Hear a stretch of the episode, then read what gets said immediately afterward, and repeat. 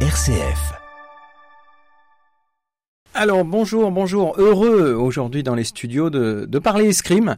Alors c'est la deuxième fois euh, sur euh, Esprit Sport qu'on va parler escrime. On avait parlé avec euh, Madame, euh, enfin la présidente euh, du cercle d'escrime orléanais, Patricia Regging, et puis avec Cécilia Berder. Et aujourd'hui, ben, on reçoit deux personnes, deux personnes qui, ben, on va en entendre parler. On en a déjà entendu parler, mais je vais remercier Manon Brunet, Apiti Brunet, pardon, faut pas que je le mette dans le mauvais sens. Bonjour Manon. Bonjour.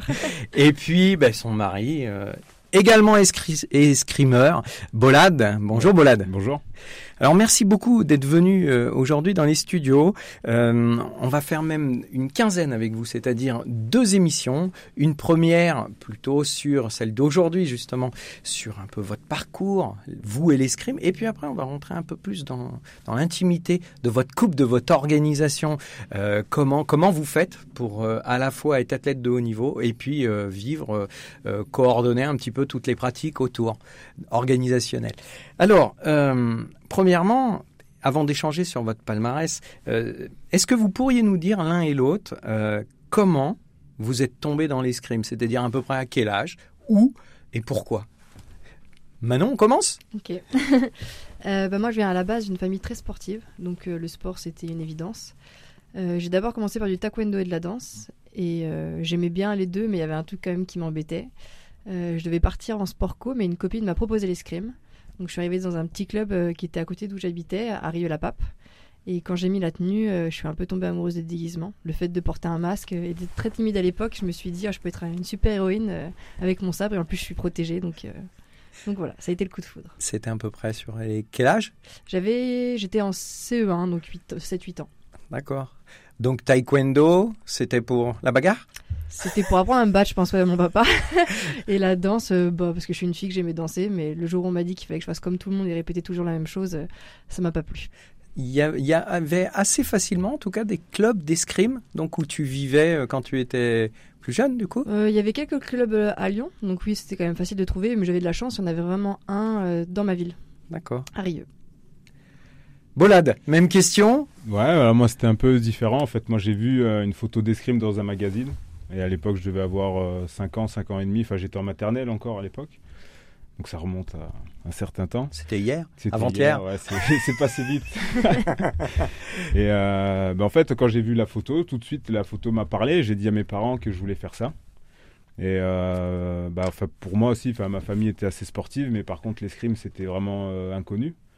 Et euh, donc, ils m'ont dit, ben, enfin, c'est pas qu'ils connaissaient pas, ils connaissaient l'escrime, mais de là à trouver un club, c'était un peu compliqué. Et puis en fait, j'ai eu de la chance parce que quelques mois après, il y a un entraîneur d'un club dijonnais qui est venu dans mon école pour faire une initiation. J'ai essayé, ça m'a plu. Il m'a dit, euh, enfin, il m'a dit, t'as l'air pas mal, mais bon, enfin, j'avais 5 ans et demi, quoi. Donc, euh, mais j'avais, il m'a dit, en tout cas, ça a l'air de te plaire. Et bah, écoute, viens dans mon club, c'est ici. Euh, et puis voilà, donc euh, j'ai commencé, euh, j'avais 6 ans. Alors quand on a 5 ou 6 ans et qu'on commence l'escrime, on commence avec un, une vraie épée, un vrai sabre, un vrai fleuret, on commence plutôt sur un spécifique. Comment après s'organise justement votre choix, votre orientation vers un type d'arme? Je pense déjà ça dépend du club où on commence. Euh, si on commence à Orléans, je crois qu'on commence directement avec du fleuret pour après voir euh, ce qu'on préfère et se diriger plus vers de l'épée ou du sabre. Et si vraiment on adore le fleuret, je pense qu'on peut trouver un club qui est pas loin.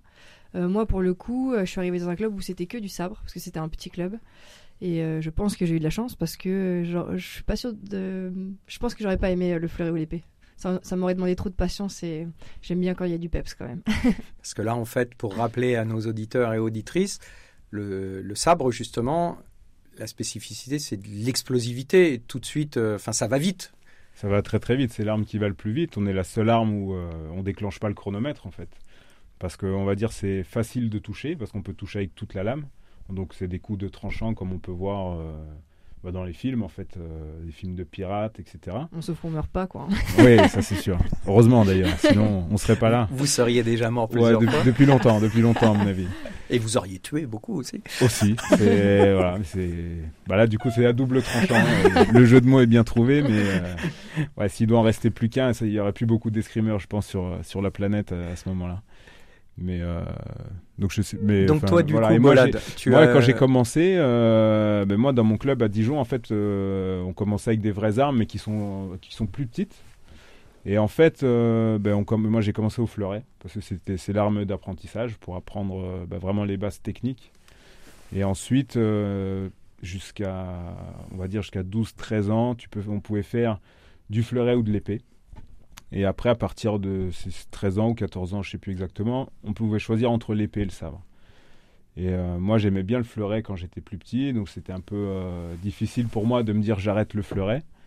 Et euh, donc j'ai essayé l'épée. J'ai essayé, je pense, deux semaines. Et là, je me suis dit non, bon, alors ça, c'est pas du tout pour moi. Et du coup, l'entraîneur de ça m'a dit mais je, je savais que c'était pas pour toi. L'épée vient au sabre. Et en fait, tous mes copains avec qui j'avais grandi, c'était déjà au sabre depuis depuis 6-7 mois déjà. Donc je suis arrivé, j'étais un peu le dernier. Mais euh, voilà, ça m'a tout de suite plu. J'ai senti que voilà, c'était euh, c'était mon arme, ça me re- correspondait vraiment. De... Mais comme Manon disait avant, c'est explosif, il faut, faut prendre des décisions rapidement et puis il faut les mettre en action surtout. Voilà, c'est il, faut, il y a un temps de réflexion, mais il y a surtout l'action qui est derrière et c'est ça qui me plaisait. Et puis après, ben, voilà, c'est l'histoire d'amour qui commence et c'est Mhm. parti. hein. Alors justement, après, très rapidement, pour arriver au, au niveau que vous êtes euh, aujourd'hui, hein, puisque de toute façon vous êtes dans les, meilleurs mondiaux, euh, très rapidement, vos, maîtres d'armes voient ça, ce potentiel, et vous orientent assez rapidement vers euh, soit des clubs plus entre guillemets grands, soit vers des... parlais à Manon là-dessus, mais par exemple sur des centres d'épaule, quoi. Euh, je ne sais pas, Bolade, si ça s'est passé aussi comme ça. Co- comment ça s'organise et à partir de quand? Parce que vous ramassez des titres certainement assez vite, en local. Et puis euh, on vous oriente et on vous dit vous êtes obligé de partir à un moment? Euh, bah alors moi, mon, j'ai une, une, euh, comment dire, une aventure assez spéciale par rapport euh, aux autres gens qui sont en équipe de France euh, plus vieux. C'est-à-dire que moi, Dijon, c'était un gros club de sabre où il y a eu euh, il y a eu beaucoup de champions de France et beaucoup de, on a même eu des champions du monde dans les catégories jeunes. Euh, donc mon entraîneur à l'époque, bah, lui, il était, déjà très porté sur le haut niveau. Et en fait, il a, vu que j'avais des facilités, des, on va dire entre guillemets, des caractéristiques pour, euh, pour performer à haut niveau. Mais par contre, il m'a dit tout de suite, voilà, quel est ton objectif? Est-ce que tu veux gagner maintenant ou est-ce que tu veux être champion du monde chez les grands? Et moi, j'avais toujours ce rêve d'être euh, champion du monde, plus que champion olympique même, parce que quand j'ai commencé, euh, champion du monde, pour moi, le monde, c'est quelque chose de concret. Ça, ça représentait le globe que j'avais dans ma chambre, alors que champion olympique, c'était un truc... euh, ok, c'est passé à la télé, mais bon, euh, champion de l'Olympe, pour moi, ça me parlait pas forcément. Et donc, je lui ai dit, ben, je vais être champion du monde chez les grands. Et il m'a dit, ok, ben, on va travailler, ça va prendre du temps. Certainement que ben, tu vas pas gagner tout de suite, mais si tu t'accroches et que tu continues à travailler, ça, marchera plus tard.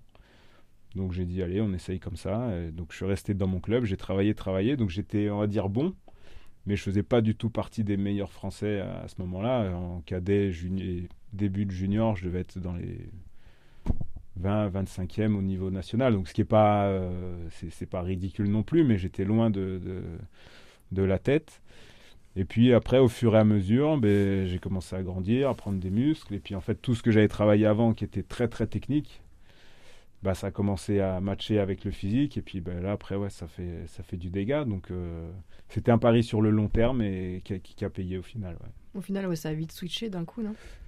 Ben écoute, ouais, ça a switché euh, quand j'ai eu 19-20 ans. Euh, Parce que t'étais remplaçant pour les jeux à quel âge? 22, 23. Ouais, voilà. ouais, ouais, non, mais après, en fait, quand, 12e français quand, à- quand, c'est parti, quand la machine s'est lancée, ça s'est vraiment lancé. Et après, tout est allé très, très vite. Ça a mis du temps à se mettre en place, mais c'était, le, entre guillemets, le plan qui était prévu.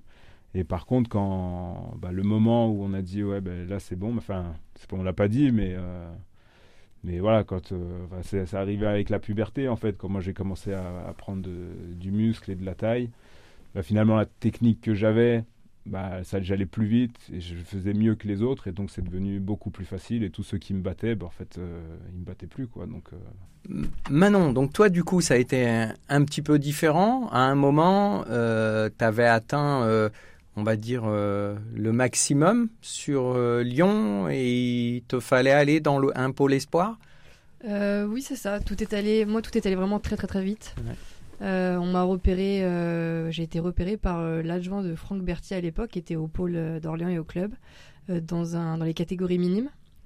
J'ai été repéré dans un espèce de stage national toute jeune, et finalement m'a proposé de rentrer à, au pôle espoir.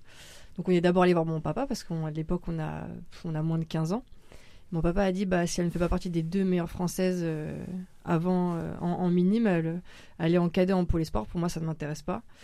Donc, euh, je sais que le coach avait dit un peu, bah non, mais justement, euh, si on prend que les deux, trois meilleurs, on n'a personne pour s'entraîner, donc on a aussi besoin des autres. Bon, finalement, je finis euh, la saison deuxième meilleure, donc mes parents me laissent partir de, Lyon pour aller à Orléans, même si avant on a eu des grosses questions pour savoir si, c'est ce que je voulais et si j'étais prête pour, pour ce gros changement. Et pour faire du sport aussi à haut niveau, parce que c'est pour ça qu'on partait. Et donc, je suis directement partie en pôle espoir à Orléans pour les années cadets. Euh, et finalement, tout est allé très vite. Euh, j'étais en équipe de France directement chez les cadets. En étant cadet de deuxième année, je suis rentrée en équipe de France junior. J'ai été détectée par les. J'ai fait ma première compétition senior en étant cadette internationale, dont la Coupe du Monde d'Orléans. Euh, j'ai été repérée par l'entraîneur national qui m'a dit est-ce que tu veux venir à l'INSEP en étant junior? Et finalement dès junior euh, en fin d'année j'ai intégré l'équipe nationale et euh, sur ma troi- dernière année junior et ben, je faisais les Jeux Olympiques donc euh, j'avais pas le temps de me dire que j'avais des objectifs qu'ils arrivaient finalement. Et, même je performais plus dans les catégories au-dessus que dans, que dans les miennes donc euh, c'était un peu euh, tout se mélangeait. On me disait juste vas-y continue. Et moi je me disais bah je continue et, et je marquais je gagnais des matchs et je prenais du plaisir. Et en même temps, alors on va revenir sur tout ça, mais en même temps, donc ça veut dire que quand tu viens en pôle espoir sur Orléans, tu vas dans un lycée. On sait qu'il y a une convention avec un, lycée sur euh, Orléans. Donc ça veut dire qu'il faut gérer les deux en même temps. Comment ça se passe quand on arrive de, de Lyon, qu'on arrive sur Orléans, qu'on connaît personne, qu'il faut à la fois bah, au niveau escrime et puis l'école? Comment on arrive à gérer tout ça? Bah, C'est sûr que c'est pas facile. Déjà, on quitte le cocon familial, on se retrouve en internat, donc c'est des... au lycée. Le lycée, c'est quand même un grand changement. Euh, Heureusement, on est un groupe de, de sportifs, on est en cours avec des escrimeurs. Euh, le soir, ils ont prévu quel- ils ont prévu une fois de temps en temps un- une séance d'une heure où on peut travailler juste les escrimeurs au calme, euh, au-delà de juste de, de travailler à l'intérieur de notre chambre. Et euh, puis bah il y a beaucoup de compétitions. On part, on revient, on loupe des on loupe des, Des cours. des cours. Et ça, on le fait pas trop quand on est en primaire, enfin au collège, pardon. Et c'est bah, plein de changements, donc il faut bah, dès le, le jeune âge apprendre à s'organiser, apprendre à travailler même quand on est fatigué, apprendre à travailler pendant les compétitions, pendant les, heures de les heures de route, les voyages, tout ça, tout ça. Donc c'est plein de nouveaux changements, mais finalement ça nous montre euh, bon est-ce que je veux vraiment être sportif? Ou est-ce que bah finalement ça m'intéresse pas cette vie euh, c'est trop compliqué? Donc ça nous fait vite euh, comprendre bah, qu'est-ce que je veux faire plus tard? Est-ce que l'escrime c'est sympa? Ou est-ce que c'est juste ou est-ce que c'est juste sympa? Ou est-ce que je veux en faire ma vie? Donc donc voilà, c'est une belle école de vie je trouve. Mais je pense que c'est pas si binaire que ça. Parce que, enfin, moi, je suis venu au pôle aussi euh, à Orléans. Mais T'es venu contre, plus tard, toi, du coup non, je suis venu, euh, j'étais en terminale. D'accord. Donc en fait, j'avais déjà fait deux ans de lycée avant Ouais. et j'avais mon rythme de travail, Ouais, mon rythme ouais. d'entraînement. Et je suis, euh, quand je suis arrivé, bon, Manon, elle est passée du collège au lycée où elle arrivait, donc elle connaissait pas la vie de lycée euh, extérieur, j'ai envie de dire. Moi, quand je suis arrivé, j'ai pas, j'ai pas aimé du tout parce que il y avait trop de contraintes pour moi. C'est vrai qu'il y en avait beaucoup. Et moi vu que je partais du collège, bah, Voilà, je ça change ces rien. contraintes. Sauf que euh, bah, moi, j'avais vécu mes années lycée euh, comme un lycéen euh, lambda, donc. euh, Ouais, il y a des En fait, ce qu'on ne dit pas, c'est que, par exemple, on finissait le- le- les cours à 5h et 5-6 heures. Oui, et puis après, et il faut être à 6h15, l'internat à faut être à 6h15. l'internat Après, t'as- maximum. Il y a, des, heures où tu es obligé de travailler, tu as, des heures pour manger, tu as des heures pour aller te coucher, tu as des heures où tu peux regarder la télé, mais c'est pas jusqu'à 23 heures, donc tu vois même pas le film complet. Moi, j'allais même pas séances. euh. Voilà. mais donc, euh, pour moi, c'était compliqué. Et puis même les, les Et- seuls moments de trou en général pendant la journée, bah, c'est les, les heures d'entraînement. Donc t'as pas vraiment de pause non plus. Voilà. T'as pas, t'as pas beaucoup de temps pour toi, alors j'ai reçu. Non, t'as pas de. ouais, Non, t'as- pas Il y, a- y très, très très peu de temps, et en fait, entre bah, 7 heures le matin où tu te lèves et 22 heures où tu vas te coucher, bah, t'as t'as- t'as pas de temps pour toi. Tout est euh, cadré euh, à la minute, pas, je vais pas dire à la minute, mais à la- aux 10 minutes près, euh, t'enchaînes tout le temps. Et donc, moi, j'ai dit, ben ça, c'est- c'est c'est pas une vie pour moi, mais j'ai quand même envie de faire du haut niveau. Et c'est là où mon entraîneur il m'a dit, écoute, il n'y a pas qu'un seul chemin pour y arriver. Et donc, il m'a dit, bah, écoute, tu rentres et ce sera plus dur. Mais si tu as vraiment envie, on y arrivera. Et donc, je suis rentré chez moi. donc, il n'y a pas que le pôle espoir pour y arriver. Il y a, y a plusieurs. Pour rebondir sur ça. C'est important. Il y a plusieurs chemins. Et quand on veut vraiment et qu'on est motivé, à un moment, on se donnera les, les moyens. On fait croire des fois qu'il n'y a qu'un chemin. Ouais, ouais. Et faut, faut, pas. On voit dans beaucoup de sports qu'il n'y a pas qu'un chemin. je pense que c'est même dans la vie, il n'y a pas qu'un chemin. Il y a Quand on va à l'école et on dit faut toujours travailler l'école, l'école. Alors c'est très bien, mais il y a d'autres gens qui y arrivent sans, enfin, qui sont pas doués à l'école et qui sont doués dans la vie. Donc je pense que c'est, si on a des objectifs, on va trouver le meilleur chemin pour soi et pas se rester cantonné euh, au, chemin préétabli, j'ai envie de dire. Belle philosophie. si on parle palmarès, donc aujourd'hui, euh, bah déjà, on va parler du dernier là. Donc on a eu euh, la chance de vous voir au Grand Prix euh, Trophée Nuoma là sur Orléans, donc une manche de Coupe du Monde. Euh, on a eu la chance de vous voir. moi personnellement, j'ai eu la chance de vous voir tous les deux. Alors avec euh, des succès différents, ça sur la réussite. Donc encore une fois, bravo à toi Manon pour cette victoire. Hein, et quand on regarde la victoire, quand on voit contre qui, comment et quoi, c'est que il y avait du monde. Donc on, on va juste espérer que ça sera pareil dans quelques mois. Mais euh, aussi, euh, bien. Bon, ça s'est arrêté euh, en huitième. Moi, j'ai perdu en huitième. Ouais, bon, bah, ça m'a permis de suivre Manon jusqu'au bout tranquillement. Et euh, mais c'était pas l'objectif numéro un de toute. Bah, mais après, attention, t'as pas fait exprès. Non, non, non, non, non, non, pas du tout. Non, j'ai pas fait exprès. On fait jamais exprès de perdre. Ouais. Et c'est jamais plaisant de perdre. On n'aime pas perdre. Hein, je veux dire, on s'entraîne pour gagner. Donc à chaque fois qu'on perd, c'est un petit ouais, c'est blessant et après bon ben voilà, mais l'échec fait partie encore de, enfin, ça fait partie du sport. Donc pour apprendre à gagner, il faut savoir perdre aussi. Donc euh, bon bah là j'ai appris à perdre. mais euh, non après c'est pour moi c'était une compétition qui était, euh, c'est pas l'objectif de la saison. J'avais gagné la Coupe du Monde juste avant, donc la sélection pour les Jeux est déjà quand même très, on va dire c'est bien, ouais, c'est très bien parti. Donc maintenant, les compètes que je vais faire jusqu'au jeu, c'est vraiment pour me préparer, mettre en place que je travaille l'entraînement, voir ce qui marche, ce qui marche pas, et puis euh, bah, faire les réglages. Et pour le but, c'est d'être prêt, euh, bah, pour moi, le, 27 juillet, d'être au sommet de, ma forme. Et on verra ce que ça donne. Manon, as pu. Donc, de toute façon, vous vous connaissez bien dans le monde de l'escrime, vous connaissez bien vos adversaires. C'est-à-dire que euh, là, par exemple, bah, tu as eu quand même un tableau qui était loin d'être facile pour arriver. Bah, en général, en demi-finale, c'est rarement facile. tu as fait en plus euh, la remontada sur les deux, sur les deux, demi-finales et finales. Euh, on a pu voir, enfin, confirmer le caractère de, de gagnante.